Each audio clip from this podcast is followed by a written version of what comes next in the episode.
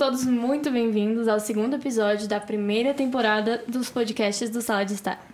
Para quem ainda não nos conhece, somos uma produtora de conteúdo para artistas que atuam no mercado da música atual, especialmente entre o, entre o underground e o midstream.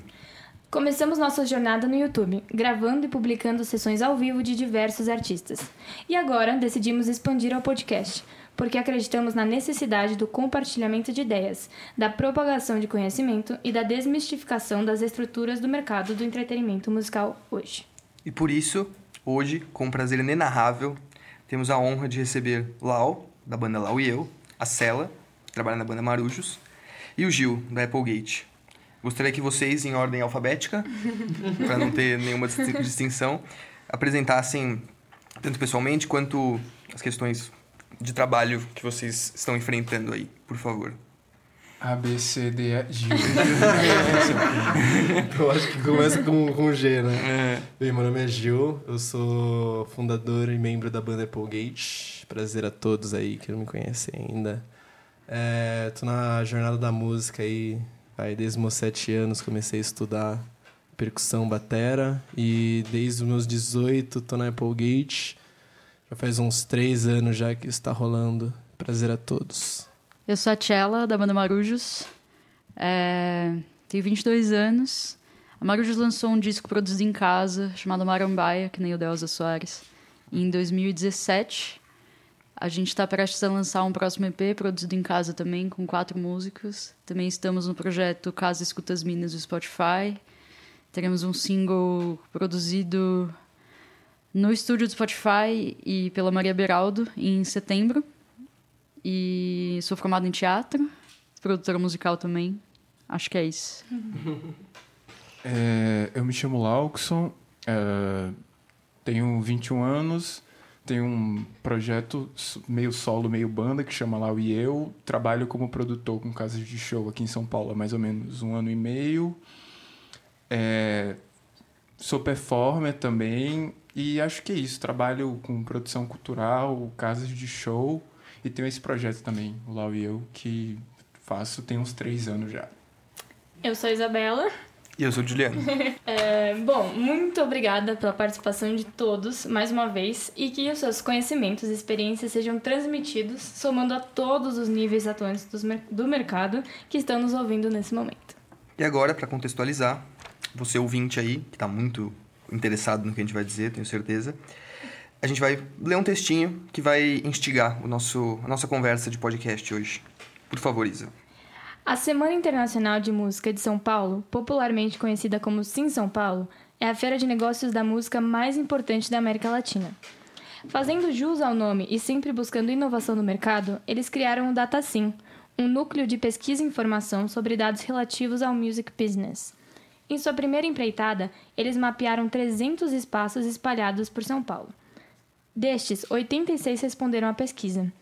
Os resultados buscavam compreender todo o funcionamento desses espaços para demonstrar a importância que eles exercem na capital paulistana. Um dos dados mais impressionantes é relativo à quantidade de artistas. São contratados em média 731 atrações por semana ou 2.924 por mês, incluindo bandas e DJs. Se pensarmos na referência de 300 espaços e mantendo a mesma proporção dos dados coletados, a projeção seria de 10.200 atrações mensais em São Paulo. Com tanta abundância, por que ainda é tão difícil conseguir ocupar esses espaços quando se é novo na cidade? Pergunta cabeluda. Oh, yeah. Bem, eu acho que como todo mundo que está aqui, todo mundo já foi novo já no mercado da música e sabe a dificuldade que é, assim, mas eu acho que, que o resumo disso tudo é que a primeira dificuldade que você, que você vai ter é que os produtores enxergam a banda, na maioria das vezes, como quem ela pode levar, quem ela pode trazer, assim. Então, quando você é novo, eu acredito, pelo menos comigo, foi uma questão de... A primeira casa de show que abriu as portas para Applegate foi a Casa do Mancha, que foi o nosso primeiro show que a gente fez lá. Sendo que o primeiro, de fato, foi produção nossa, que foi na casa do Pedro Lacerda, que é o baterista. A gente fez uma festa de inauguração da banda, a gente acabou tocando lá, meio para sentir o fio da, da parada, da banda como um todo, como que a gente estava tocando, mostrar para os amigos que os mesmos amigos que colaram no primeiro show já foram no segundo, que foi na casa do Mancha. Daí na casa do Mancha a gente conseguiu levar um público legal, porque tinha esse negócio da novidade da banda, assim. Na época, tipo, eu tinha acabado de lançar a demo, então a pessoa já conhecia meio que do YouTube, tava meio que instigado a saber o que, que é Applegate, o que é essa banda aí. E meio que depois da Casa do Mancha, que a gente levou um público, a gente já foi chamado para tocar, assim. Eu acho que nunca a Applegate procurou show, assim, ainda bem. Sempre foi uma questão dos produtores chamando a gente, assim. Então, acho que o, o começo de tudo é, é, você se preocupar em, nessa vitrine da sua banda, assim. Porque isso é um negócio, é um mercado e, e o produtor está muito preocupado com as pessoas que você está levando no, no, show, assim, né? O que vocês acham? É... Você quer falar? Arrasa, fala, meu fala, bem. Fala, fala.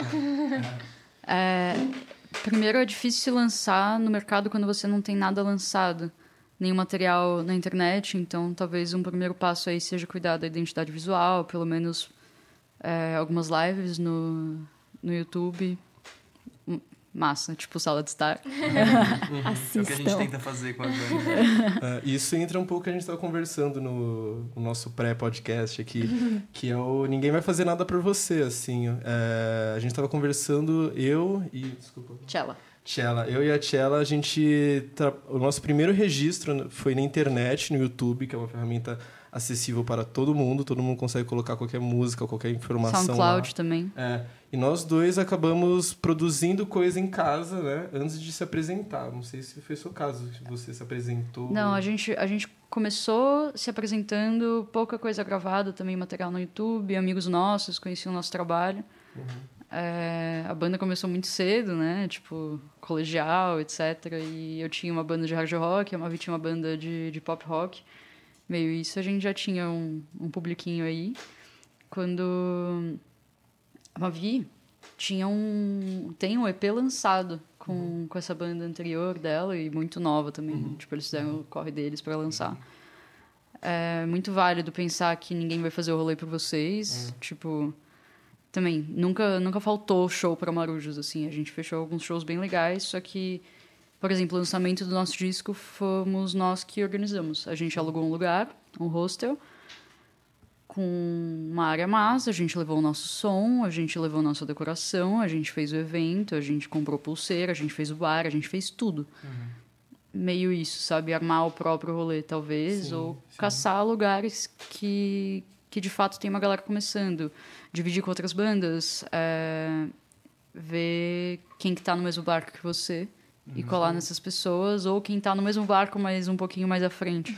É, e aí... Sim. Ó, oh, é, eu trabalhei, acho que trabalho até hoje, né? É, acho que mais ou menos dois anos com casas de show. E falando assim, dessa perspectiva de alguém que tá, tipo, sei lá, de quinta a sábado vendo banda, não necessariamente porque gosta ou porque quer, mas porque é um trabalho. é um trabalho. É, eu sinto isso conversando diretamente com a pessoa que está ouvindo e que é músico, assim. Eu acho que a partir do momento em que você se propõe, por exemplo, a tocar numa casa de show, eu não, não recomendo, por exemplo, a ninguém que, sei lá, não tenha material e vá tocar. Porque quando você se propõe a tocar numa casa, você está se propondo a ser um produto. Por que se propondo a ser um produto? Porque você está supondo que pessoas vão entrar naquele lugar e pagar para ver você. E aí, é, a, o que eu sinto, assim, da, da, do pessoal, é que tem muita gente que acredita que as casas, elas vão... Por exemplo, vai chegar lá, vai tocar e vai ter uma galera lá, não sei de onde, e vai bater palma. E isso, eu acho que frustra muita gente, porque é, é complicado. A casa de show é um espaço capitalista, assim. Da, uhum. Mas não porque seja mercenário, porque, porque. Tem que sobreviver. Tem que sobreviver. Você precisa pagar a pessoa que está na porta, você precisa pagar o técnico de som, você precisa pagar a pessoa que está no bar, você precisa pagar a pessoa que vai limpar. É, tem luz, tem energia. Então, uma série de custos que existem no, no mundo real e que, por exemplo, você está muito afim de tocar numa casa de show, mas aí você não tem material. É...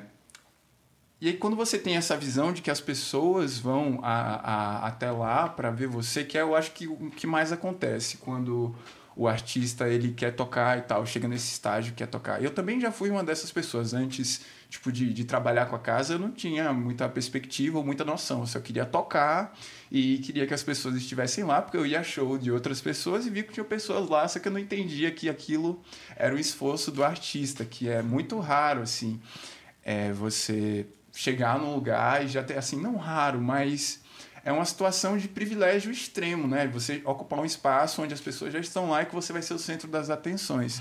O mundo não funciona assim, né? Sim, sim. É, e, e aí, eu acho que, que é o, o primeiro ponto, assim, para alguém que está começando. É, olhe para você mesmo e para o que você faz e entenda. Ah, existem pessoas que vão me ver, que vão pagar para me ver, para fazer isso que eu estou fazendo. Se não, o que é que eu posso fazer para que isso aconteça, Sim, sim. né? É, não, não querendo dizer para a banda que ela tem que fazer ou não, né? Porque eu até mesmo sou iniciante como Sim. né, todo mundo. Uma recomendação. É, mas eu acho que é isso. Porque não é que a, a casa não quer que você toque lá, ou porque a casa acha seu som ruim, ou porque você é uma pessoa má, ou que ninguém te ama, ou sei lá o que. que as pessoas imaginam quando ah, recebem um não, ou quando não responde, ou etc. É, é, às vezes é, é isso, assim, claro que dependendo da curadoria. Por exemplo, você está curando o Centro Cultural da mãe do Vicente da Silva. E aí tem um fundo, tem um budget para você pagar os artistas, que não sai do seu bolso, que aquilo tem um PROAC, tem uma coisa. Então já é outro, outro critério papo. de, de curadoria. Você pode, pô, trazer uma banda de Sorocaba, onde onde quer que seja, dependendo do orçamento, claro. Você consegue fazer ações é, fora dessa dinâmica casa de show. Mas, no geral, é, é, é isso, assim. Mesmo assim, você vai examinar em quem você vai colocar essa Em grana. Quem você vai colocar É. essa grana, claro. Então- Então, é, é uma coisa bem, bem complicada, assim, que não necessariamente envolve ego ou, ou envolve a business, assim. É, eu tenho um- uma propriedade e preciso fazer isso, pelo menos se sustentar, né? Enfim, Sim, sim. É, trazendo um pouco dessa perspectiva da é, casa. É o lance da demo caseira, assim, que hoje em dia é uma, uma coisa super acessível, assim. Sim. Tipo, você consegue fazer com um amigo que você tem que tá fazendo produção. Ou então você mesmo pode abrir o computador e ir aprendendo. O caso da demo de 2016 da Applegate, é, a proposta que eu tinha naquela época era fazer um material pela primeira vez na minha vida, onde eu tocasse tudo, fizesse a capa, fizesse tudo como proposta mesmo do projeto, assim. Então eu acabei até gravando. Eu gravei sem ter uma placa, uma interface de áudio, assim. Eu gravei usando a minha pedaleira, assim, a maneira mais amadora possível. Até voz eu gravei usando a pedaleira, assim. Então, e, e essa demo que ficou, tipo, super caseirona mesmo, assim, que na época até me influencia um pouco de Beto Guedes e a galera que na época eu escutava, assim, do black metal norueguês, que fazia as produções caseiras deles, assim. É, só essa demo que eu fiz em 2016 abriu tanta porta para Applegate, em termos de casas de show, em termos de público sacar qual é a proposta da banda e falar, putz, é uma psicodelia, então vou lá na casa do Mancha assistir o show deles. É, que chegou ao caso da gente conseguir gravar single de estúdio que nos chamou, sabe? A produtora que a gente está gravando o nosso álbum hoje nos conheceu por causa dessa demo caseira, assim. Então, você precisa abrir a porta pro mundo e hoje em dia isso está muito fácil, porque todo mundo tem acesso ao YouTube, assim, sabe? O YouTube é uma excelente porta de entrada. Daí depois você vai ver um Spotify, Deezer, tal, tal, tal. Eu escuto, eu escutei uma frase esses dias que eu adorei, que é melhor feito do que perfeito, sabe? Maravilhoso. É melhor você mandar pro mundo e não necessariamente vai estar tudo perfeito, nunca vai estar. Porque aí você já tem ali alguma coisa vai construindo outras por cima, né? Ainda nesse assunto da, da casa de show, eu imagino que às vezes uma pessoa que tá ouvindo que é iniciante, assim, tenha muita dúvida em relação a essa coisa de boocar shows, assim, né? Então, por exemplo, quem faz esse contato, se é banda, se é produtor, se é melhor o produtor fazer, se não é. Queria que vocês comentassem um pouco das experiências de vocês sobre isso. Bem, no caso da Apple, assim, a gente está começando a formar uma equipe agora, assim, de produtores, iluminação e, sabe, aquela equipe para poder levar para os shows, assim. É, porém, desde então, desde esse atual momento da banda agora, é, a gente sempre negociou com produtores sem ser da casa do show, de show, assim, porque eu enxergo que tem casas de show que são apenas casas de show, que são o local, e tem produtores de evento que alugam esse local, então fazem pacto com esse local e vão procurar uma banda para trabalhar em cima do evento deles. Ou então tem casas de show que tem produtores que trabalham na casa de show e vão correr atrás do artista, assim. Mas. E daí também tem o caso da banda que produz o próprio evento. Assim, eu acho que tem esses três modos, né? Tipo, eu acho que a, a questão que você tem que ter na sua cabeça sempre é que você tem que fazer as coisas para você. Ninguém vai. Se, se você estiver procurando uma agenda de show e não estiver é, chegando ninguém te procurando para fazer essa agenda de show, pô, reúne umas bandas parceiras que você tem, reúne, pega um amigo produtor que você tem, tenta vender seu peixe, assim, porque é um mercado como qualquer outro, assim, sabe? Mas eu acho que o Lau tem muita prioridade para falar isso como produtor Oh, mesmo. Mas fala, Tchela, o que, é que você acha? Tem uma questão É Tchela, né, que fala, desculpa. Tchela, de Marcela. Ninguém sabe que meu nome é Marcela. Marcela. Aquelas- é, é muito louco. A gente, eu e uma Mavi, a gente sempre fez tudo. A gente nunca teve ninguém trabalhando com produção. Isso Às é muito vezes. importante. é. É muito importante entender que as pessoas não vão cair do céu, sabe? Num, num mundo ideal, a gente tem. A gente tem produção executiva, a gente tem um booker, a gente tem Tudo. iluminador, a gente tem tudo e não. Tipo, como que você vai se lançar no mundo? Você vai se lançar no mundo existindo. Na dúvida, faz. Vai fazendo os bagulho, vai lançando as coisas, faz em casa. Chama alguém pra fazer, faz parceria. Ah, conheço um cara que uma mina, conheço uma mina que fotografa, vou chamar essa mina pra fazer o meu, meu material é, de, de rede social, minhas fotos. Às vezes, fechar com um produtor, amigo. É, por exemplo, a Lu Manzin chamou a gente para fazer um show com o Manacá, que ro- rolou na casa do Mancha. Não foi a casa do Mancha que chamou a gente, foi a Lu Manzin que falou, e foi um evento super ok, todo mundo recebeu a mesma coisa, todo mundo trabalhou no evento. É, feito sob condições nada ideais, como praticamente todos, se não todos os eventos que eu já fiz. Então, é esse rolê de você vender seu próprio peixe, é, fazer parcerias com bandas, com produtores, com casas de show e ter esse material lançado no mundo do jeito que der e se articular para fazer o rolê acontecer e para conseguir show, para mostrar isso pro público. Tem gente que não faz show, tem gente que não gosta. A Marus agora tá um pouco parada porque a gente tá em estúdio, mas assim, tem gente que realmente não faz que, e tá muito ok com isso.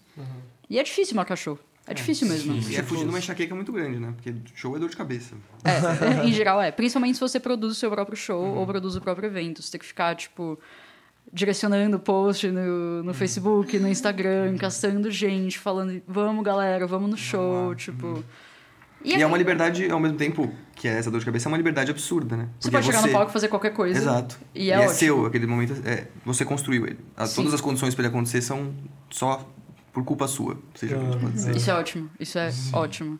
É importante o artista conhecer a própria arte e conhecer com quem ele está dialogando também. E assim. se conhecer no palco. E se conhecer no palco. é uma coisa assim. bem absurda, né? Muito louco você mos- se mostrar completamente nu é, na frente de um monte de gente que tá lá pra ouvir você, pra Sem ver você. Sem celular, sem nada no E sem ser tosco, né? Sem acabar na mesmice, sem, Sim, enfim. sim. Sem ser tosco, tosco é a palavra. Mas uma coisa que você falou aí, Tchela, que eu acho legal, que é o lance de você entender, tipo, todos os processos que existem no evento. Tipo, que não é só você que vai chegar lá e vai tocar. Aham, Existe um mundo acontecendo ali para que você possa tocar. Eu acho que você simplesmente ter a noção disso já já vai agilizar bastante na sua caminhada bucando coisas. Porque Outro sentimento que eu tenho sobre quando alguém manda material ou quando alguém quer fazer alguma coisa é a pessoa tá pensando muito nela, o que é totalmente normal. A gente pensa muito na gente, né? Só que aí às vezes a gente acaba esquecendo que existe uma estrutura em volta disso e que quando você não reconhece, isso torna você cada vez mais distante de uma casa de show ou de uma produção ou do que quer que seja, porque você não entende como funciona aquilo. Então a, tende- a tendência é sempre achar que aquilo deve se adequar a você e não o contrário. Então quando você, sei lá, sabe como o bar funciona, ou como o cara que está lá na mesa, ou que você começa a entender esse mecanismo, que o, que o evento precisa de cada coisa, você vai entender como você pode ser interessante para uma casa de fato, e como você pode marcar um show lá, sabe? Mas aí, Lau, você acha que seria uma boa uma pessoa que quer tocar numa casa que ela tá interessada e tal, ela frequentar algumas vezes antes e tá no rolê? Por exemplo, eu vou dar um exemplo aqui de como eu buquei um show legal que eu queria muito tocar, Só que um, um lugar que eu queria muito tocar, que era um lugar inacessível para mim, por motivos óbvios, eu não ia conseguir levar gente suficiente para aquele lugar para ser legal para casa, então nunca entrei em contato nem com a casa. Falar, pô, que legal esse, esse lugar aqui, etc. Que foi a casa do Baixo Augusta. Eu curei um tempo a casa do Baixo Augusta lá quando teve a residência do Puxadinho. Eu queria muito tocar lá um espaço legal e tarararará. Só que eu não, não tinha público, assim. Até hoje eu não tenho, sei lá, 300 pessoas pagantes para colocar numa casa e tal, e só para todo mundo ver você. É difícil, assim, movimentar isso. É, e eu falo isso porque uma banda, para conseguir fazer isso hoje, ela tem que ter milhões de plays no YouTube, assim. É, é, difícil desenvolver isso em qualquer cidade, em qualquer lugar, né? Mas a gente consegue, apesar das diversidades. Mas eu queria muito tocar nessa casa e nunca, nunca tinha como, nunca tinha como aí aparecer essa oportunidade de curar. E eu fechei os shows de outra banda, que era o Selvagens à Procura de Lei, e coloquei a minha banda para abrir esse show. E aí eu produzi o show e toquei. Caso contrário, se eu quisesse realmente muito tocar naquela casa e fosse lá tocar de qualquer jeito, em outra ocasião, assim, em que eu me pusesse, fosse lá bucar e provar, eu acho que não seria legal para casa uhum. nem para mim, assim. Então, às vezes é uma questão de entender a situação mesmo ou frequentar a casa. Eu acho que frequentar a casa é a coisa mais mais importante assim que uhum. alguém também porque, pô, você vai tocar no lugar, cara, você não conhece, não sabe quantas uhum. pessoas cabem, não sabe como é o som, nunca foi lá, fica, fica meio difícil, assim. Não que você não possa, mas uhum. ajuda, né, nesse é. processo de buscar. Ou entrar no rolê que tá é. tá fazendo aquele rolê acontecer. Sim, seria ideal ter um sentimento, um apreço pelo, é. pelas pessoas e tal, Sim. saber quem é a pessoa que, que é dona ou que Sim, tá. eu, eu penso que nesse caso, o resumo que você deu é no do, do caso do produtor que faz um evento, por exemplo. Mas é, é, só um exemplo, assim, por exemplo, você pode conhecer a Lumanzin e tocar na casa do Mancha. Sim. Ou você pode conhecer o... É você perceber os entornos, entender por que, que uma pessoa, por exemplo, tem o mesmo público que eu tá tocando lá e eu não tô. Sim. Sacou? Sim, mas vamos, tipo, dar, vamos dar um exemplo. Tem o João, ah. o João tá fazendo evento da música alternativa SP. Ele só produz evento, ele não é dono de casa, assim. É, daí você tem que pensar, putz, eu tenho uma banda nova, como que o João vai me conhecer?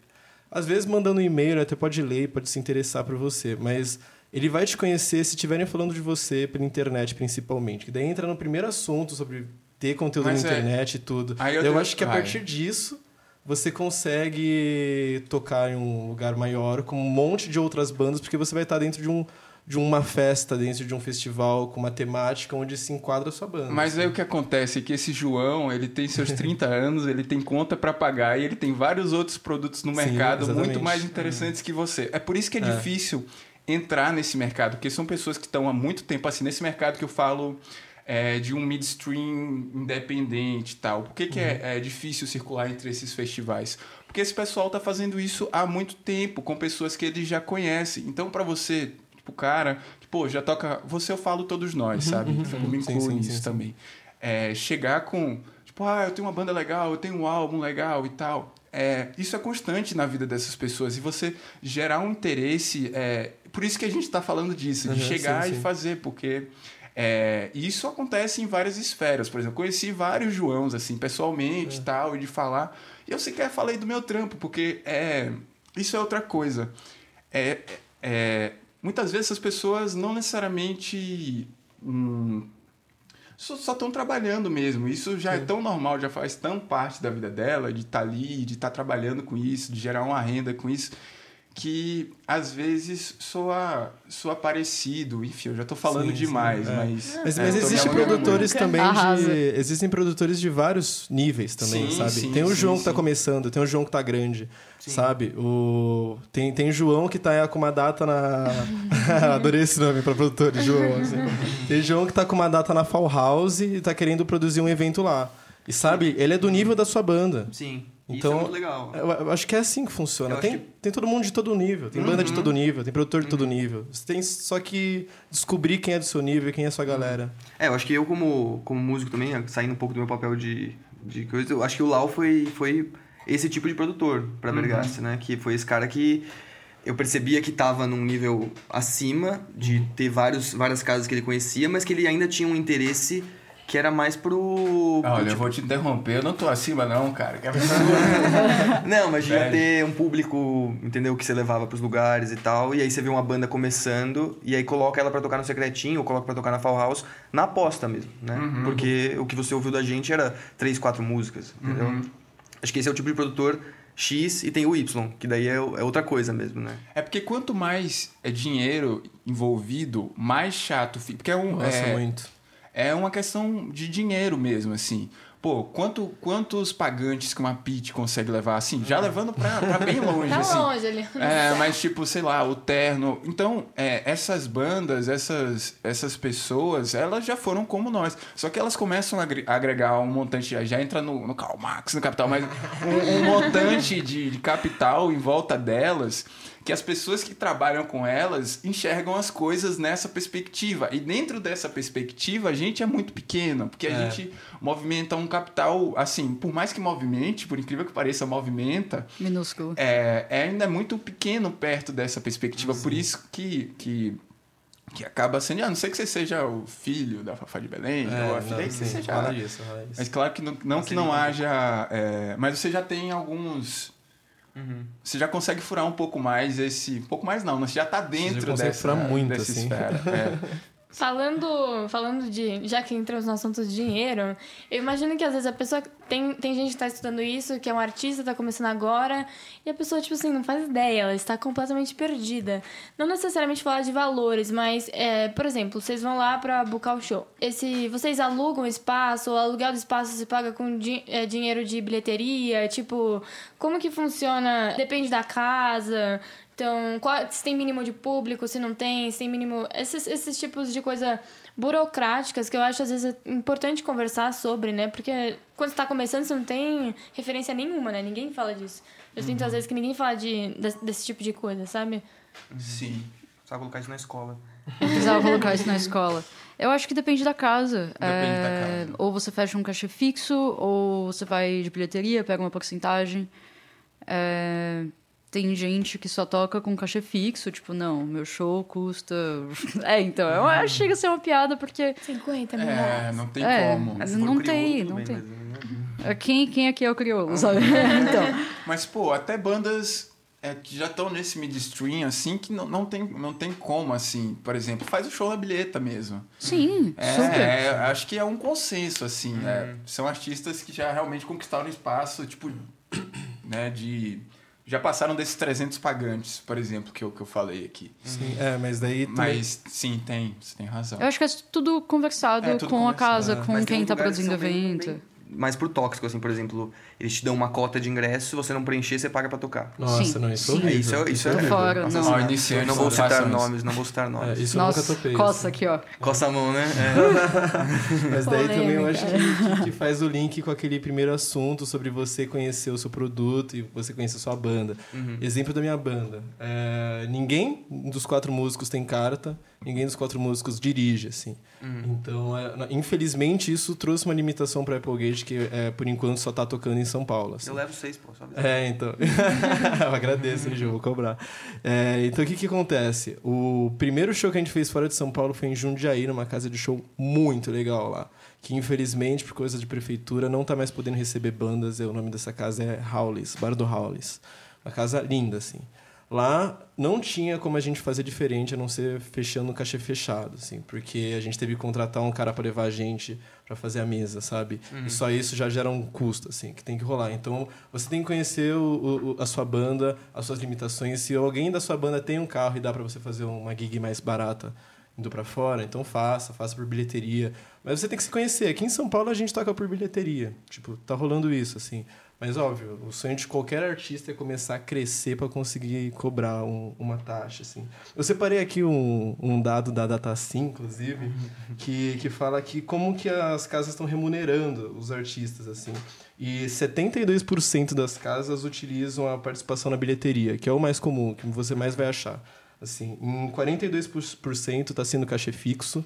Cachê fixo funciona com casas que às vezes fazem a entrada franca, o 0800 para qualquer um entrar e tá pagando um cachezinho pro artista. Isso eu também acho bem legal, mas vai do, da metodologia da própria casa ou do produtor, como ele está trabalhando. Ou se tem algum tipo de incentivo, se conseguiram Exato. algum edital, É. não sei. Ou se a própria pessoa da casa tá investindo Tá mesmo, investindo, assim. é. Isso acontece? É, então era isso que eu ia falar. Isso é, acontece, assim, eu conheço alguns casos. É, é porque, assim, é uma questão de, de ocasião mesmo. Por exemplo, você vai estar com a casa e você vai inaugurar. Ninguém nunca tocou na É, sua casa. é. Não que não Estratégia. possa. É, você. Estratégia de...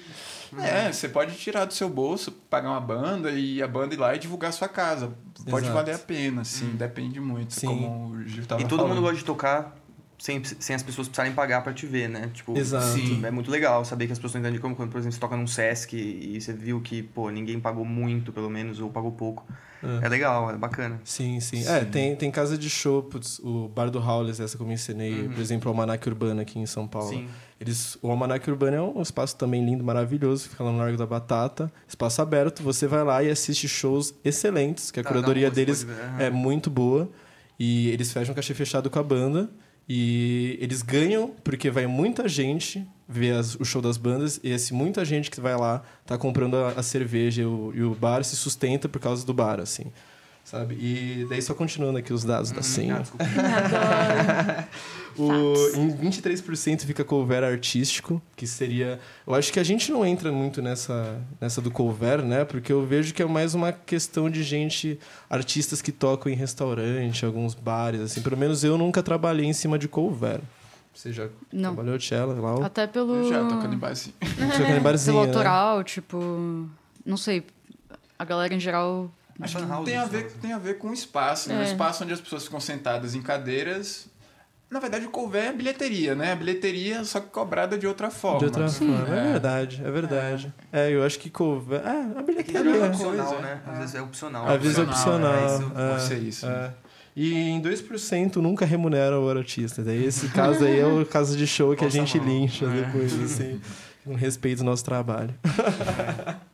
O Julie falou, ele mencionou aquela coisa de que tem algumas casas que você não vende o ingresso, você tem que pagar pra tocar. E indo nessa onda de pagar pra tocar, assim, até que ponto vocês acham que vale a pena você estar investindo ali e de repente não estar necessariamente lucrando com o show, assim, no começo, no final, que horas que tem hora que dá pra, tipo, você sabe que agora tem que parar, eu tenho que começar a viabilizar esse negócio.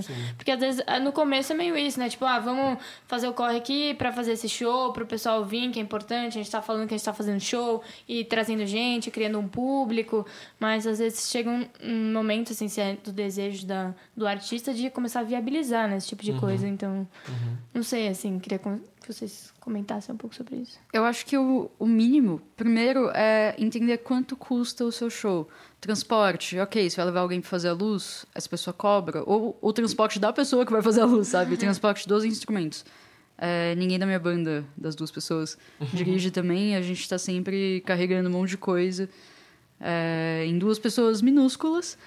Então a gente chega sempre, sei lá, de Uber, ou às vezes a gente escola alguma carona, ter que entender o custo, custo disso é um pouco mais simples porque a gente está em São Paulo. Para tocar fora, aí já é outra história.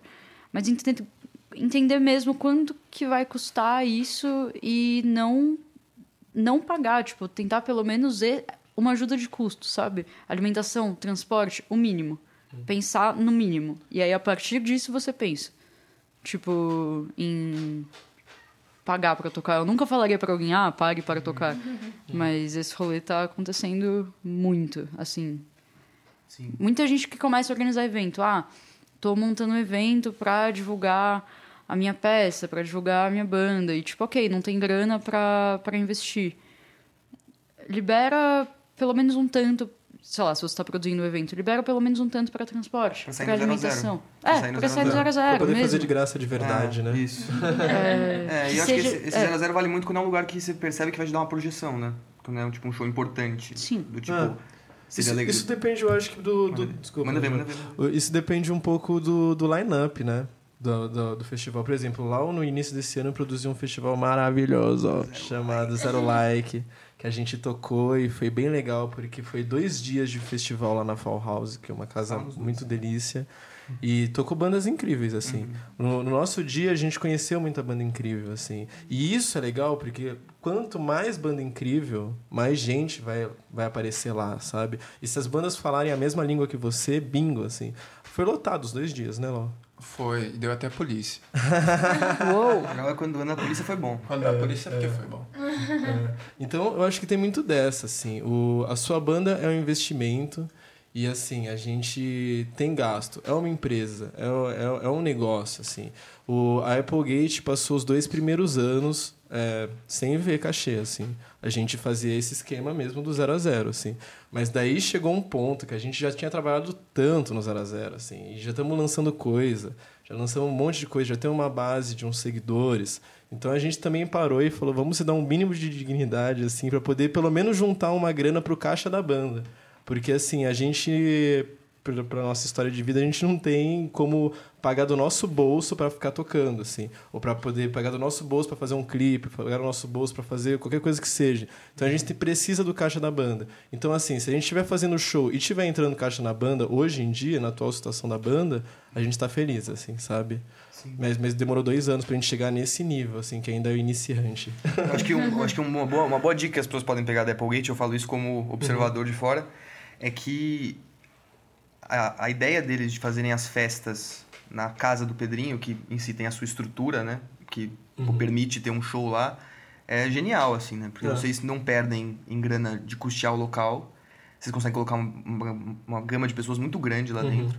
E conseguem divulgar o trabalho no cara a cara, assim mesmo. Sim, E, tipo, sim. e ainda usar, o mais genial disso tudo é usar o ambiente daquele monte de gente pra gravar uma cena do clipe. Do clipe. Então ali, exatamente. é, é, você olha daquilo parece que é um monte de gente é, festejando, mas no fundo é uma empresa que tá ali sim, por baixo. Sim, é só para contextualizar, a gente da Applegate fez uma festa um tempo atrás, porque a gente entrou numa questão de a gente estar com o álbum gravado, porém tem toda a produção pós-álbum e a gente tava a gente fez um clipe e a gente não tava com grana para poder pagar a equipe do clipe. Daí a gente falou, putz, e agora o que a gente vai fazer? É, só que a gente pensou em catarse. Foi a primeira coisa que a gente pensou, não, vamos fazer um catarse e tal.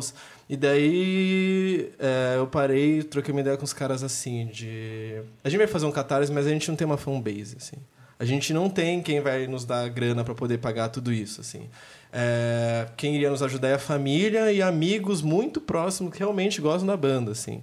Vamos fazer uma experiência, em primeiro lugar, para o nosso público, onde a gente consiga trabalhar o marketing da banda, onde a gente consiga trabalhar a proximidade com o nosso público, onde a gente até consiga levar o público de nível 1 para um público de nível 2, que seja um público além da música, sabe? E com isso a gente também consiga fazer um dinheiro para poder custear tudo, sabe?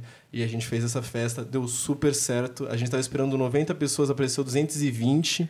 Não tinha mais cerveja no meio da festa, a gente teve que, que ligar, sair ligando para cerveja. Teve show do Lau, o Lau foi uma das pessoas que nos ajudou a fazer essa festa. Foi massa essa festa, foi É, massa. putz, o Lau nos ajudou real, assim. Tipo, isso pra mim, pra, pra toda a banda, valeu muito mais que qualquer catarse, assim, sabe? Porque, por exemplo, o Lau nos ajudou muito indo lá e fazendo o show dele, sabe? Que foi um show maravilhoso, assim. E a gente, inclusive, usou essa festa pra gravar a cena do clipe, sabe? Então, acho que a gente tirou uma carta coringa no Uno, assim, sabe? E mandamos bem nessa festa. Uma coisa importante é, se existe uma grana, mesmo que pouca, para investir, não invista fazendo show que você vai ter que pagar para tocar, sabe? Se tem uma grana, você tem, sei lá, dois reais. Eu vou investir dois reais na minha banda. Não usa os dois reais para fazer show, para gastar de Uber, para carregar todo o seu equipamento até lá. Usa, pensa em fazer uma parceria com alguém que pode te ajudar a produzir alguma coisa, um clipe, alguma gravação. Ou, e futuramente, né? Um, um show mais, mais bonitinho, assim, pra você mostrar esse material. Mas pagar pra fazer show e investir grana nisso é, é, é uma furada, assim, sem Cara, limites. Sim, e você sempre paga pra tocar, assim, no sentido de que, quando você tá começando, é show, assim, eu enxergo assim, você gasta muita energia emocional, porque você precisa se autopromover muitas vezes, assim, se você realmente quer fazer um show onde as pessoas vão, você precisa se autopromover muito, isso inclui ficar mandando mensagem no WhatsApp, mandar mensagem no Instagram, ficar se postando, Oi, só isso já é um- uma coisa, assim, que você tem que tirar de você mesmo, Suga, gente. suga bastante, assim, para além de, de tocar, ensaiar e Preparar gastar dinheiro com tudo. Uber, preparar tudo.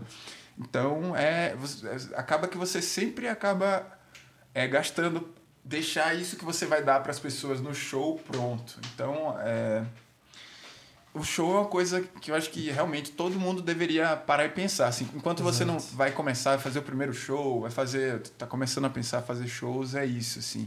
Que você vai precisar se dar muito para isso e que o resultado não necessariamente vai corresponder. Não querendo desanimar a pessoa. Oh, baixo astral, Não cara. faça nada, Não chega, faça nada. desista dessa carreira. Essa é- outra? Não, mas é, saiba disso, que você precisa se dar ao máximo aquilo, porque você precisa convencer pessoas a pagar para ver você. É tipo um aniversário pago, assim, show. É bem isso. Por isso que eu não faço aniversário mais. Comemorar seu Cancelou os aniversário, aniversários. Não, vai lá no Ai, show, cara. É, e eu gostei muito que a tia falou aqui, porque o que ela falou foi agregar valor ao nosso trabalho, assim. Porque uma vez que você pega essa grana que você estaria gastando para fazer um show para 30 pessoas, sabe? Uma coisa assim meio bamba, realmente pega essa grana e veja como você pode agregar valor ao seu show para você conseguir mais shows sem precisar ter que pagar, sabe? Porque eu acho que é o resumo de tudo que a gente falou até agora. É isso. Qual que é o valor da sua banda para as outras pessoas? E outra, é... ok, fazer show é importante. Uma hora acho que todo artista tem que. Enfim, o show é uma coisa, é o momento que você encontra o seu público e que você vai trocar o que você faz no quarto, assim, de madrugada, talvez bebendo. É o lado catártico. É o, é o único lado glamuroso ou não, mas é, tipo, tendo uma pessoa lá assistindo seu show já vai ser catártico, porque tem uma pessoa lá te olhando e falando, nossa, eu quero realmente ver o que você tá fazendo. É muito louco isso. Sim. Mas é, eu me pergunto muito e vejo muitos artistas muito afobados pra pra fazer show e às vezes Sim. acaba fechando qualquer coisa e Aham. pagando pra tocar e é tipo, calma, galera. Calma, vai pro estúdio, vai, fica em casa fazendo umas coisas, planeja. Planeja um espetáculo, sei lá. Não um show, ah, eu tenho aqui umas cinco músicas, vou tocar, tipo, não. Pen- Pensa em ordem, pensa, pensa no seu produto, pensa em como levar isso, pensa em merchan, pensa em quem vai estar lá e o que você vai estar fazendo. Será que vale mesmo a pena você, tipo, sair adoidado procurando show como se não houvesse amanhã e é tipo, calma, não, às vezes vale a pena você lançar uma coisa antes e realmente investir seu tempo e seu dinheiro em outra coisa para depois pensar em fazer show. A não ser que você já tenha um nome ou que você tenha um show muito foda para fazer, tipo um festival. Que ok, os festivais estão cada vez mais sem dinheiro. Mas é muito massa, porque você encontra um público que não conhece o seu som, mas está lá muito disposto a conhecer. E aí você traz gente, mesmo que você não esteja recebendo o cachê do criolo, você tem gente lá te vendo e a fim de te ver, a fim de descobrir coisas novas. Sei lá, eu sou, sou bem fã de, de festivais com bandas de diversos estilos, porque tem aqueles tem muito festival que bota um estilo só e todo mundo já sabe quais bandas vão tocar todo ano. E é tipo, ah, tá, valeu aí, galera. é, Em eu geral, não o ia dizer público não tá muito disposto a ouvir outras coisas. Não, a galera vai pra ver uma banda e depois vai embora. Não, tipo, é, se enfiar num line-up que, sei lá, até os festivais maiores. O festival, o Forró da Locheia. Tem bandas que tocam sempre, mas também é um público muito disposto a descobrir bandas novas. Eu acho que, que cabe aí, assim. A não ser que você tenha um show desse pra fazer, é, voltar um pouquinho, dar dois passos pra trás e entender: ah, tá, vou, vou montar aqui uma identidade visual nas minhas redes sociais. E aí impulsionar pro meu público. Nunca fiz um show na vida, mas sei lá, vou tentar conseguir por aí. Talvez seja mais esperto. É, não, é que eu tava tentando procurar aqui, que a gente tava falando muito de maneiras de viabilizar o- os shows, esse tipo de coisa, e muitas, é, muitas vezes nas casas, é que eu não consegui encontrar o dado exato aqui, mas eu lembro que eles falaram no, no Sim Drops, no evento da Data Sim, que muitas delas têm, por exemplo, acho que eram 60% de espaço para merchan. Sei lá, de repente isso é uma opção para você.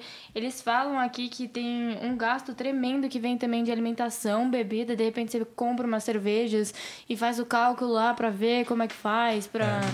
De repente, né? eu Acho que é coisa de buscar alternativas mesmo, faz na casa. De repente não, não sai gastando também num puta show de primeira, sente o que, que o pessoal quer, se planeja, né? Pra não também. Posso quebrar um pouco de paradigmas agora? Ui. Eu, eu vou falar uma situação interessante que já rolou com a Apple já. E eu recomendo as pessoas ficarem ligadas nisso. A gente já tocou numa casa que o nosso cachê era relacionado à venda de cerveja. E isso foi muito bom pra gente, assim. Nossa. Porque depois do nosso show, eu peguei todos os adesivos da banda que tinha e falei assim, ó, quem comprar cerveja vai ganhar o adesivo da banda. Meu, estourou, estourou, estourou. o sistema da casa. Burlou É, totalmente. burlou totalmente. Mas isso foi uma proposta da própria casa com a gente, assim, sabe? Porque, tipo, entrada franca, a gente não tem dinheiro pra te pagar cachê fixo, mas a gente quer te dar a porcentagem da breja. E daí, aquele dia eu entendi o quanto que o bar lucra. no- Mas olha, nem lucra tanto, cara. Porque, assim, vendo do, do, do número, assim, de quanto entra, é, a cerveja... O que, que, que acontece? Você, como produto, você teve que ensaiar, você teve que gastar para chegar lá e tal. A cerveja não. A cerveja, ela tá no supermercado e você paga X é. por ela. E aí você tem que vender a cerveja para conseguir o lucro. Então, é, porque já, já envolve um pré um pré investimento. Você precisa ter 500, 900, mil, 2 mil para comprar de cerveja. Então, é, é meio complicado. Eu acho que nesse caso, né, não, não sei como foi, É. não querendo, mas para não não fazer o pessoal pensar que tipo o bar Que isso é uma solução. é que isso é uma solução ou que a galera fica Não, rica realmente com não o é. bar, não fica. É, não fica. Não e outra, fica. outra coisa que eu quero falar é, tipo, pelo menos na experiência da minha banda, sobre merchandise, assim. Que melhor que não tem. é. Pra gente não, não é o salvador da pátria, assim. Porque é um gasto muito É alto alto. fazer, uma dor de cabeça pra fazer. E assim, a gente pega, vai, uma tiragem de 40 camisetas, que seja. 30, a gente demora um ano pra vender isso daí, sabe? Porque também tem um lance de show gratuito vender mais camiseta, show com bilheteria quase não vende. Se a bilheteria for alta, você não vai vender também. E você, como músico, às vezes, dependendo, você precisa contratar alguém pra cuidar do seu merchandise, ou então é aquela coisa chata de você já ter que se preocupar com tudo. Maquininha. É, você já se preocupa com tudo, ainda tem que se preocupar em vender o seu merchandise além do seu show e ficar lá na banquinha e tal.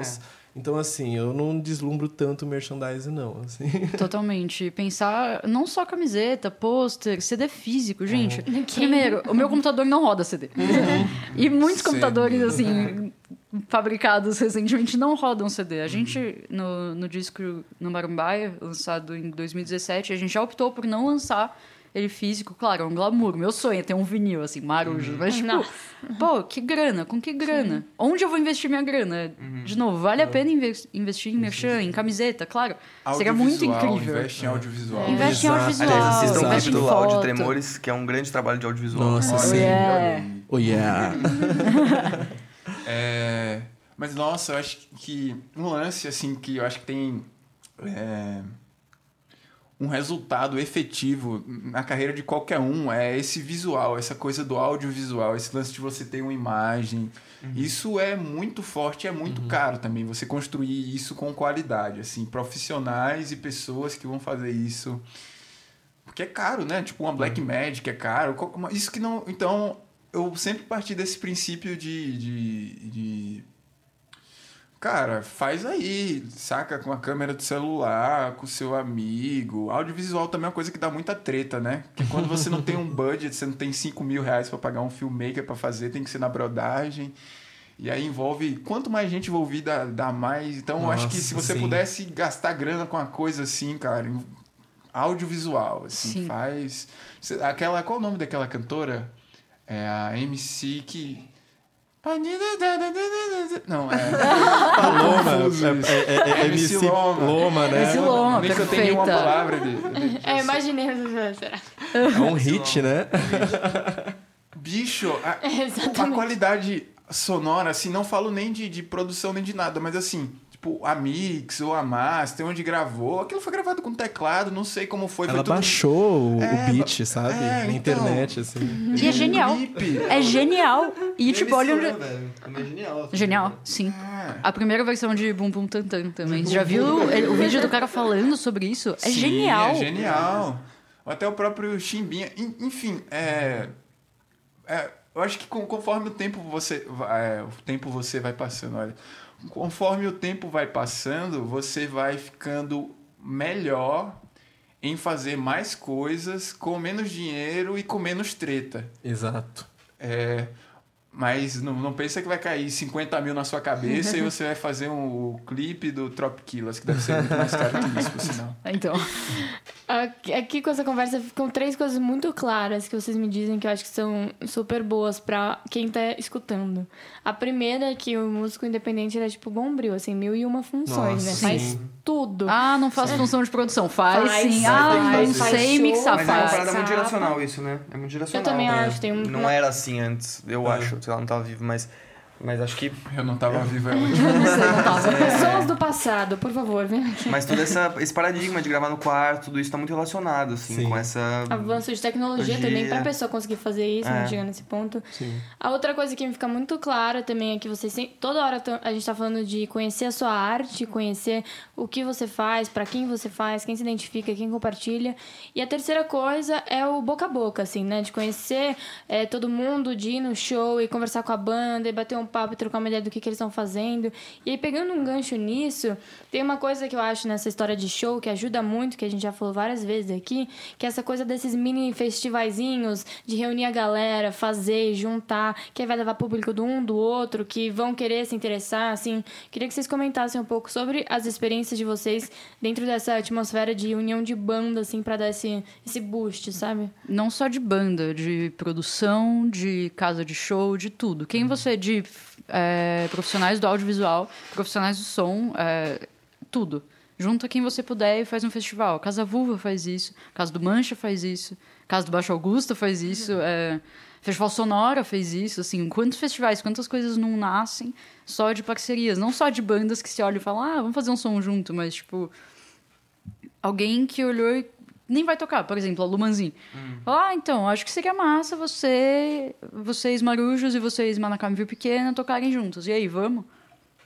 E vamos, chega lá, tem uma galera filmando, é, tem um cara massa no som, tem, tem uma galera massa no bar.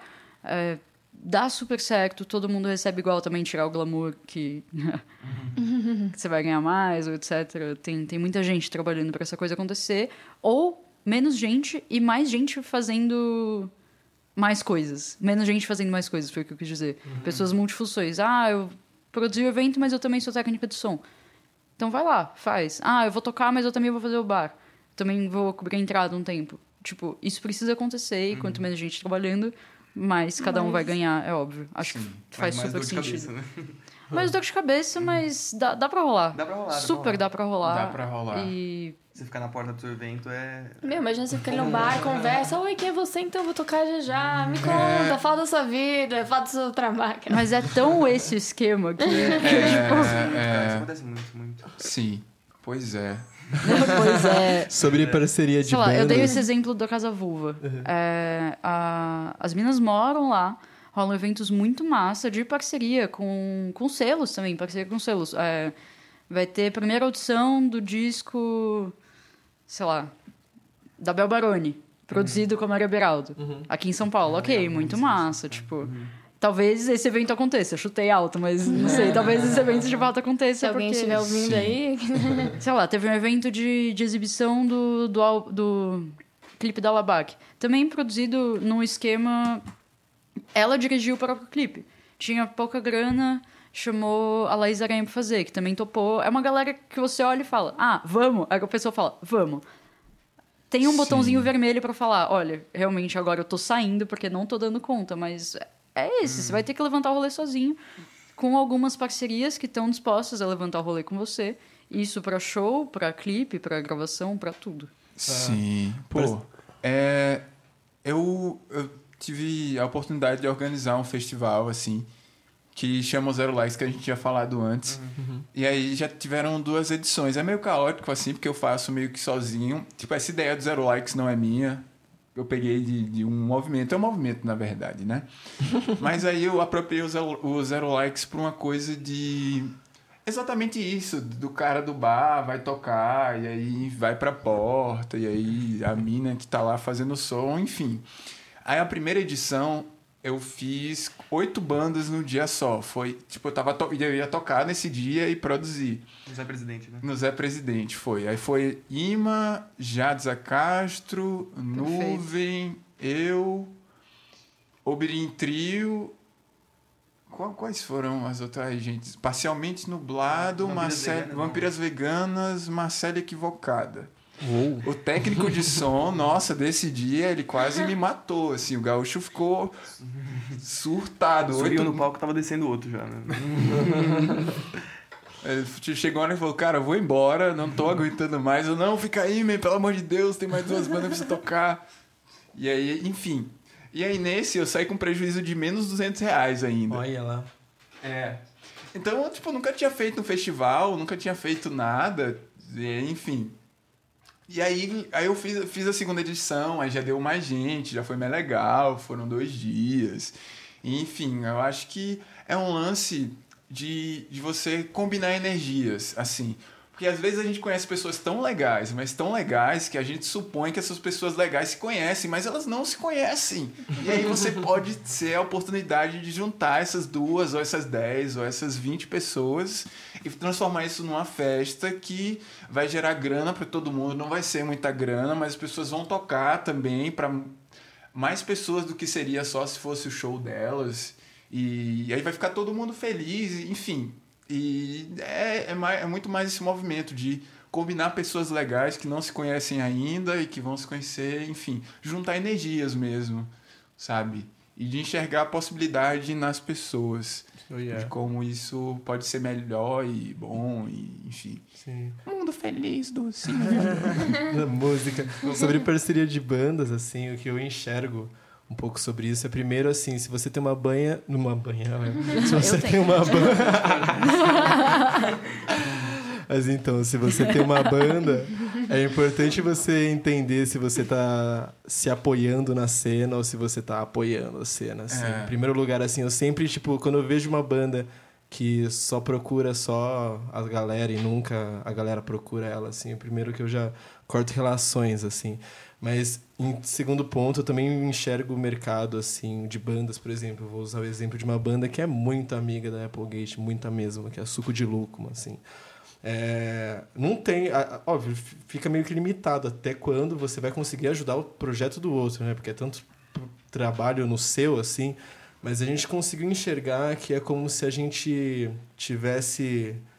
É que, que exemplo infeliz, né? Sobre fazendeiro. Mas, vai, tem duas fazendas e um lago cortando essa fazenda. E nesse lago tem peixe, que se chama público.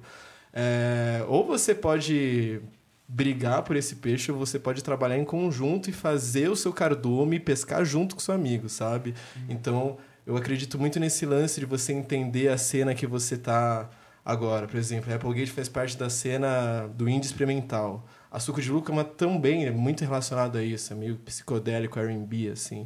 Então, puta, o público é o mesmo, bicho. Vamos trabalhar para gerar uma, uma rede onde o público da Applegate já conheça automaticamente o da Suco de Lúcuma e a gente vai conseguir alimentar esse público e a gente vai conseguir fazer o nosso cardume, assim. É isso que eu fico pensando. E quanto mais banda junto nessa de fazer o mesmo público, é muito melhor, assim. Porque você só vai aumentando. Cada banda que entra nessa, você tá aumentando o público.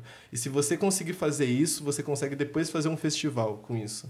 E lotar esse festival. Sim, e ter um, um pouco de perspectiva. Na verdade, antes disso, de falar disso que eu vou falar agora, eu queria dar uma dica para as pessoas, que é... Isso serve para a vida também, mas para a banda também serve. Pensar no que você pode oferecer, ao invés de no que você pode ganhar, saca? Ter esse pensamento, pensar um pouquinho antes.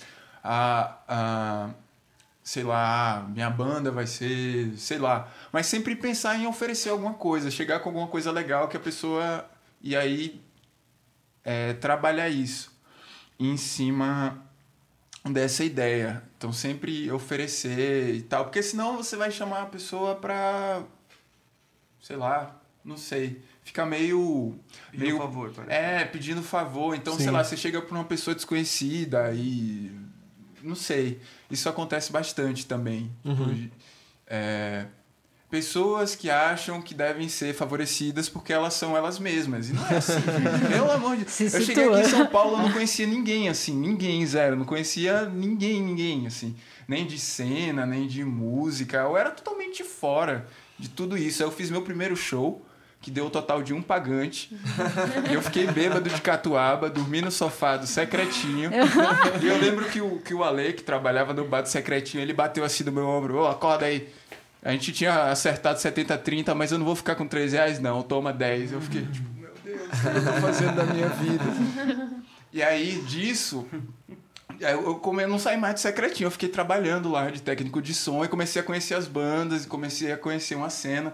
E nisso eu nem tinha feito show nem nada, nem procurava show, mesmo tendo trabalho, mesmo tendo uma repercussão no Spotify, mesmo tendo... Porque eu, eu não, não me enxergava útil para aquelas pessoas. E se eu chegasse pedindo alguma coisa, era só o menino do som que ninguém conhecia, tipo, foda-se. Então, nesse processo, eu acabei entendendo como oferecer. E eu acho que para todo mundo que está nessa caminhada de fazer música e de fazer coisas, de realizar coisas, festivais ou o que quer que seja, em coletivos, é sempre oferecer.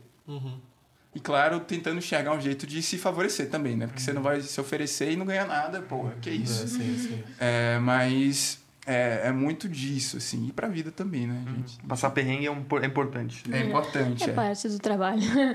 e como vocês veem também, por exemplo, a união de bandas que não necessariamente. Não é que o estilo musical assim, é super distante, assim, mas estilos mais diferentes. Vamos dizer uma fazenda que tá a dois quilômetros, mas que também tem lago, assim, né? Porque também hoje também é- tem essa coisa de difícil a gente também super colocar as bandas e música hoje em caixinhas, né? Com tanta coisa de fluidez, de, de gênero musical ocorrendo em uma só banda, em um. Então, como vocês veem, por exemplo, de repente se unir com uma banda que não é necessariamente ali o mesmo público, mas, né, a fazenda de dois quilômetros de distância. Ah, vou dar um exemplo. Hum. A Tuyo acabou de lançar uma música com a Fresno. O que tem a ver Tuyo com Fresno? Vocês me perguntam. Eu também não faço ideia. Muito... São pessoas. então, eu acho que esse lance da Tuyo e da Fresno é porque, assim, é, é tão, tão bom pra Fresno por uma questão de frescor, né? De cena, de ser uma galera nova que dialoga sobre os mesmos temas, essa coisa do amor e da tristeza. E a Fresno, que é uma banda dos anos 2000, mas que tem muito público, assim. Então, eu acho que, que encaixa nisso. É, é exatamente não, sempre, isso. eu acho que sempre é possível achar É um ponto possível, que sim. encaixa, mas em princípio, olhando, ah, tá, Tuyo e Fresno, que? Sabe, eu, eu. A Mavi me falou que eles iam lançar uma música juntos, eu falei, gente, o que, que tá acontecendo? Ao mesmo tempo, foi um puto lançamento. É, genial, genial. Mas É, acho eu que achei dá, genial. dá pra compreender a aproximação por um viés mais mercadológico, mas eu entendo o seu, seu estranhamento, porque é dissonante mesmo, né? Uhum. De- você conhece um som, outro, e você fala, o que, que vai dar isso? O público, né? Uhum. Eu sempre acho muito É, interessante. imagina esse palco com o pessoal de preto de um lado, o pessoal... É, eu acho É que tem que ter é pelo menos alguma coisa em comum, talvez. Talvez, assim. Por exemplo, uma das bandas que, que é o recomendado lá da página da Applegate no Spotify e que a gente ama muito é a Tranco. É uma banda aqui de São Paulo que toca HC, assim. A gente adora os caras, inclusive a gente tem muita vontade de fazer show com os caras, assim. Mas eu acho difícil porque eu não sei quando um produtor vai falar assim: eu quero contratar a Applegate e a Tranco pra fazer o mesmo show, assim. Eu, eu, eu imagino que você tenha que ter pelo menos um mínimo, assim, de, de semelhança, sabe? Porque eu, eu, eu, eu- fico curioso pra saber como que o público da Applegate reagiria a um hardcore bonzão da Tranco e como o público da Tranco reagiria ao nosso indie experimental, assim. Pô, tipo, eu já toquei com a banda de hardcore e foi muito legal. que massa. Como que foi a experiência? Experiência. Foi no estúdio Aurora, o que foi mais inacreditável Ah, ainda. sim. Mas eu não tô lembrando o nome da banda, enfim, mas foi foi incrível assim, porque eu não escuto hardcore, eu nunca nunca vi hardcore, enfim. Uhum. E aí depois chegou um som todo calminho e E qual que foi a reação da galera, assim, do A galera já hardcore? conhecia o som, era todo mundo brother, só que a Uhum. galera tocava hardcore e eu tocava emo, assim. emo. Novo emo. Eu acho muito interessante achar esses pontos. Ok, eu por acaso acabei num line-up meio bizarro com uma banda que não tem muito a ver com a minha. É, onde, onde que encaixa? Vamos marcar uma cerveja com esse pessoal, vamos marcar de tocar junto, ver o que dá, sabe? Sim. Entender isso, entender onde cruza. Às vezes o cara gosta da mesma, exata mesma poesia que inspirou tal música que você, sabe? tipo, sei lá, eu acho que existem pontos. É, ou a pessoa pode gostar exatamente, assim, não exatamente, mas das mesmas coisas que você gosta e simplesmente tocar hardcore. Sim. Exato, exato. As Ou ela pessoas toca não de são. e gosta de muitas coisas que você também gosta. É. Ah. As pessoas não são bidimensionais, eu acho que é muito As pessoas são difícil. pessoas, elas não são tipo a Applegate é uma pessoa que anda por aí e. E não se relaciona com é, ninguém. Tem, tem o Gil que gosta, sei lá, do que quer que seja, tem uma personalidade, enfim, tem gosto. Eu acho que é achar né? o ponto em comum e trabalhar esse ponto, né? Quando é muito diferente. E é muito mais sobre pessoas, nesse lance de casa de show e de mercado e tudo mais. Inclusive, eu, eu sou um cético do mercado.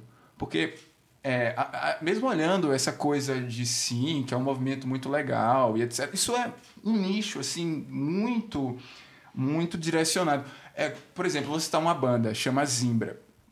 Não sei se você- vocês conhecem.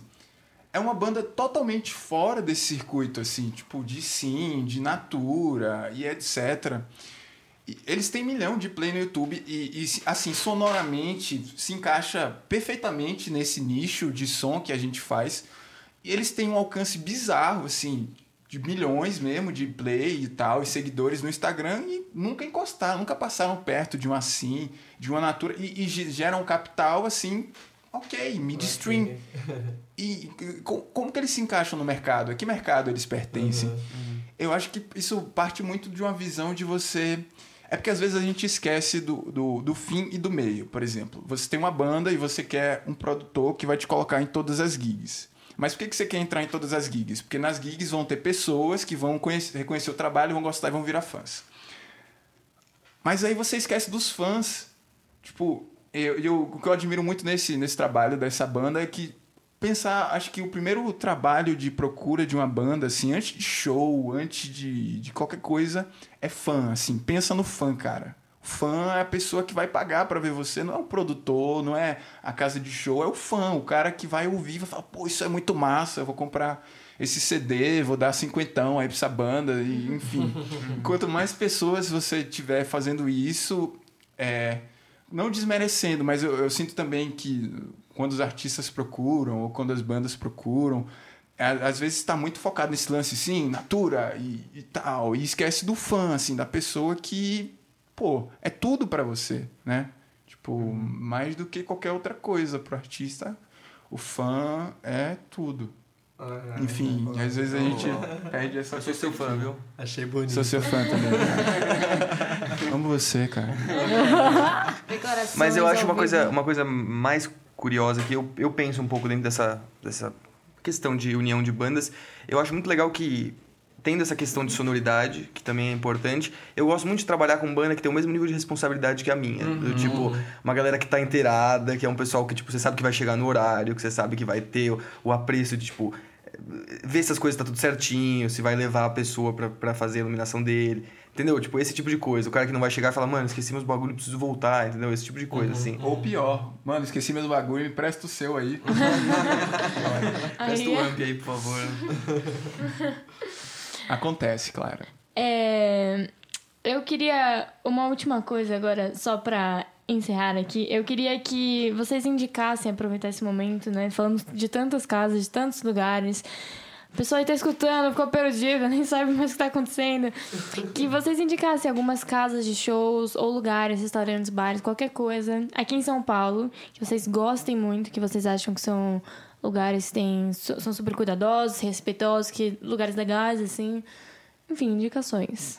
Falamos muito da Casa do Mancha. Eu acho um espaço bem massa mesmo. É, vi grande casinha, vi muitos shows muito bons lá. É, fiz shows muito bons lá também, muito gostoso. Ah, a Casa Vulva é um espaço muito massa, muito massa. É, recém-aberto, nem recém-aberto, foi no ano passado, já tem um tempo aí. E acho um espaço de resistência mesmo, qualquer espaço de resistência. Associação Cultural Sicília, talvez. A gente fez o Drop Sonora lá, também foi um espaço muito massa. Sunshine Queens aconteceu lá. Acho um espaço bem massa. Fica onde o- esses, esses últimos passos que você falou? Fica na Santa Cecília, Na Santa Cecília. perto do metrô Marechal Deodoro, se eu não me engano. É, a Casa do Mancha é um exemplo de casa de show, assim. A infraestrutura é excelente, dá pra você apresentar um excelente show. Lá tem um público da casa, lá é um lugar muito bom de se ficar. A galera que trabalha lá é muito boa. Tem a Fall House, que é uma casa de show muito receptiva. A galera que também trampa lá, muito legal. Tem um backline bem legal. É tudo muito maravilhoso lá na Fall House também, assim. Umas recomendações a mais aí. Eu queria falar do falecido Zé Presidente, mas. Ah, é Presidente pô. Rest in Peace. Era muito bom, Era Zé muito Presidente. Era muito legal, é verdade. A gente precisa de uma outra casa de show que dê pra virar a madrugada fazendo show. Porque eu sinto muita falta de virar a madrugada fazendo É, não tem show. um horário muito específico. Porque, porque, bicho, você pega, apresenta uma, uma balada, assim, a galera vai pra balada porque vai virar a noite bebendo, ficando louca e tal. Você pega o público da Applegate, o nosso brand person, querendo ou não, é a galera do rock psicodélico. A gente não é coxa, a gente não é calminha, assim, a gente quer curtir um rolê de verdade, assim. Sim. E isso faz muita falta. O Zé Presidente é um lugar que infelizmente fechou porque eles vestiam essa bandeira, essa camiseta de fazer o rolê rolar da madrugada. E hoje a gente tá com uma carência gigante, assim, de casa de show que dê pra virar, assim. Se alguém tiver alguma, por favor, me recomenda, inclusive. Eu tenho uma casa massa. Eu tenho. É, Só que aí seria mais o pique de, de organizar o rolê. Era o antigo Quintal 1620, atualmente casa híbrida. Ótimo lugar para festas de verão, porque tem uma piscina gigantesca. E o sofá aconteceu lá, o sofá que a gente tocou. Foi bem massa, um espaço bem massa para eventos. Em geral, shows, festas e superestrutura, a galera que trabalha lá é muito massa. Eles têm uma fábrica de cerveja dentro do lugar, enfim. Estão fazendo coisas bem massa lá. infinito. Sim, eu queria indicar a Fall House também, né? Que é onde eu faço curadoria. E queria indicar um espaço legal que chama Cervejaria Tarantino, que rola uns eventos lá também. Onde fica? Fica no bairro do Limão, é meio distante assim, mas eles promovem eventos e uma cervejaria mesmo, com coisas gigantes de cerveja que fazem cerveja. Aí outro pico muito legal que eu toquei lá é o Estúdio Aurora. Estúdio Aurora, é que muito bom de aqui colar também. pra curtir o rolê também, assim. Uhum. Galera sensa, muito gente fina, breja no preço, espaço vinho, delícia, O Pico assim. do. Macaco tá voltando também, né? Vocês sabem disso? Pico do? Macaco não tá, não. Acho Não, que Teve faleceu. festa no começo do ano. Boatos! Não, não, mas no começo do ano voltou, mas, mas morreu, morreu, não. Então- pico, pico do macaco aí morreu mesmo, assim. Rest in peace. Mas era um excelente pico. Bad. Bom, gente, antes da gente terminar de verdade agora, por último, mas não menos importante, é, queria abrir aqui para o merchan pessoal de todo mundo, contar para as pessoas onde está a música de vocês, como encontrar vocês, onde escutar vocês. Bem, é, eu sou o Gil, da Applegate, de Mosolino. É, se encontra a Applegate no Spotify, YouTube. Nós estamos aí há três anos já na correria. Até o final desse ano, é porque é difícil falar a data, que a gente já deveria ter lançado esse álbum no começo do ano. Mas assim, até o final do ano vai sair um álbum nosso, vai sair clipe nosso. Tem session nossa aqui no Sala de Star, que ficou maravilhosa. Tem session nossa na Gruta, que você também encontra no YouTube, também maravilhosa. Muito obrigado à recepção de todo mundo aqui do Sala de Star. Viu? Quem quiser conhecer a banda, procurem Applegate no Instagram, Facebook, siga a gente no Spotify. Gostaria de mandar um beijão aí a todos os membros da Applegate também. Amo todo mundo aí. Valeu, Lau. Valeu, Tchela. Foi um prazer conhecer vocês aí. Manda um beijo pra Tchela também, cara. Beijo, Tchela. Eu queria um beijo.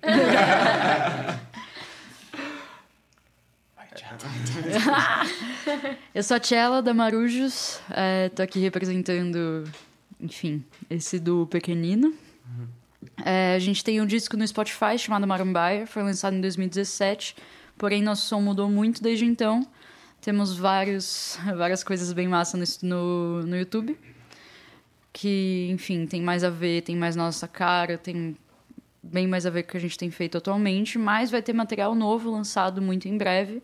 Um EP de quatro músicas, na verdade vão ser singles, primeiro lançados como singles, depois como EP. E também um single maravilhoso, produzido em setembro pela Maria Beraldo. Estamos olha aí. ansiosíssimas. Cavala. Grande álbum, Cavala.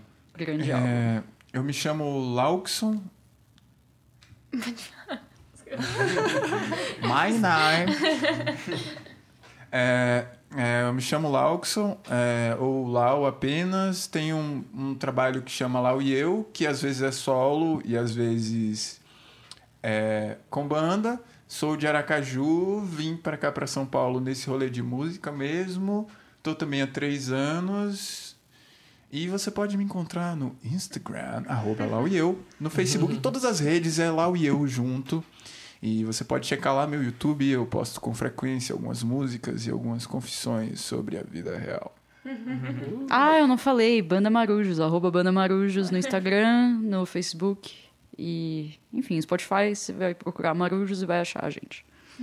Certo. Então é nesse clima de autopromoção que a gente começa, né? Tá finalizando, começando o encerramento do nosso segundo episódio da primeira temporada de podcasts. Queria agradecer a presença de vocês de novo. Acho que é, isso tá na nossa pautinha e acho que tem que ser dito toda vez. É, esse tipo de debate com músicos independentes é, é de uma riqueza, assim, única. É muito difícil ter isso em outros ambientes, assim. O Sala tá, tá pegando essa responsa de tentar incentivar isso ao máximo e tornar isso uma, uma constante, assim, para que sempre possa ser, ser debatido e desmistificar as coisas o máximo possível.